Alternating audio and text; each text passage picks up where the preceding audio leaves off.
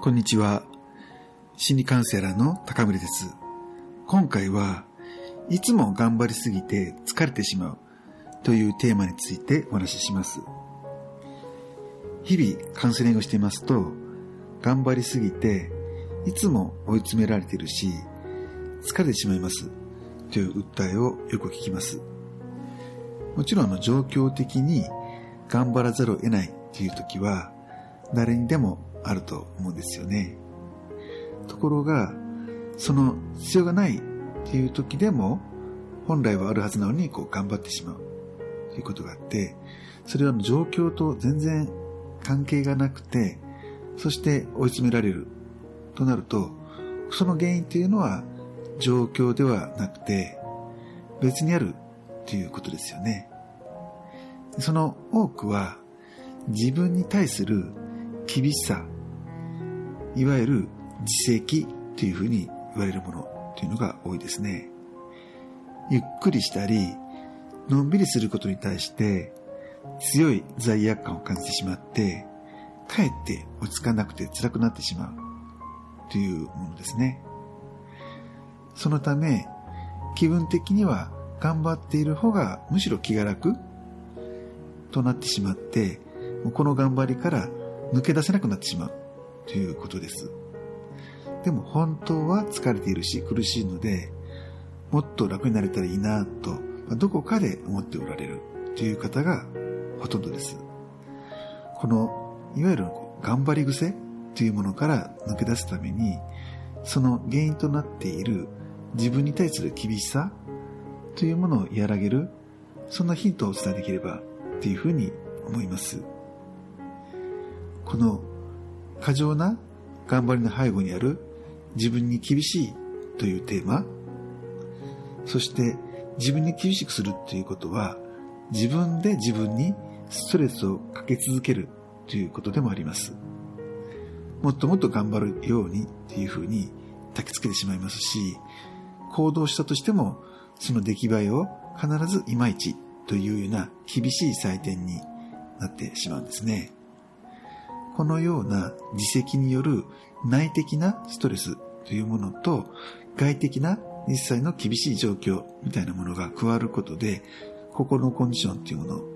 崩しやすくなってしまうんですね。外的なストレスであればそのストレスを減らす、避けるということをすればその負担というものは小さくなってきます。無理をしてまでやらなければいけないということでなければやめてしまってもいいと思いますね。ところが、自分に厳しいと何が何でもやってしまう？ということで、外的なストレスを減らすっていうことに対しても非常に難しくなってしまう。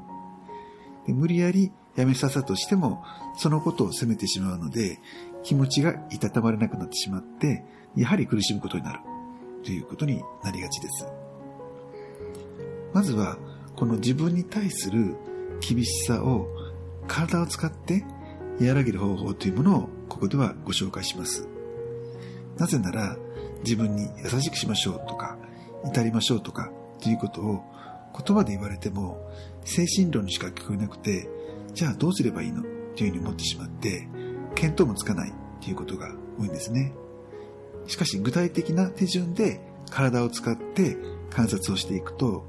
自責を和上げられる確率っていうのは格段に高くなります。まずは両手を重ねて自分で自分に触れてみましょう。場所は胸だったりお腹だったり、まあ、触れやすいところですね。そこを優しいタッチで触れていくっていうことがポイントです。触れる手はもちろん片手でもいいのですが、最初のうちは両手を重ねた方がこの優しい感じ、安心する感じっていうのが得やすいと思います。このように心理的なアプローチも大切なんですけども、体を使うものの方がやりやすいですし、ハードルが低いですね。体に触れる際に自分に厳しいとつい雑な感じで触れてしまいがちです。気持ちの場合は雑になっているっていうことが見えないんですけれども、手を使うとその触り方とか動きに厳しさ、追い詰める感じっていうものが現れてきます。強く押しすぎたり、なんかこうぎこちなかったり、っていうふうに。まずは形からでも構わないので、優しく触れようというふうにトライしてみましょう。ゆっくりソフトにっていうことですね。このような手の使い方をしますと、気持ちの上でも徐々に徐々に自分に対して優しくなっていくということが起きてきます。なぜならば、体と心というものは繋がっているからです。このような形で自分を対戦するという感覚が自然に湧き上がってくるようになります。このような取り組みを日々続けていますと、自分を対戦するということが習慣になってきます。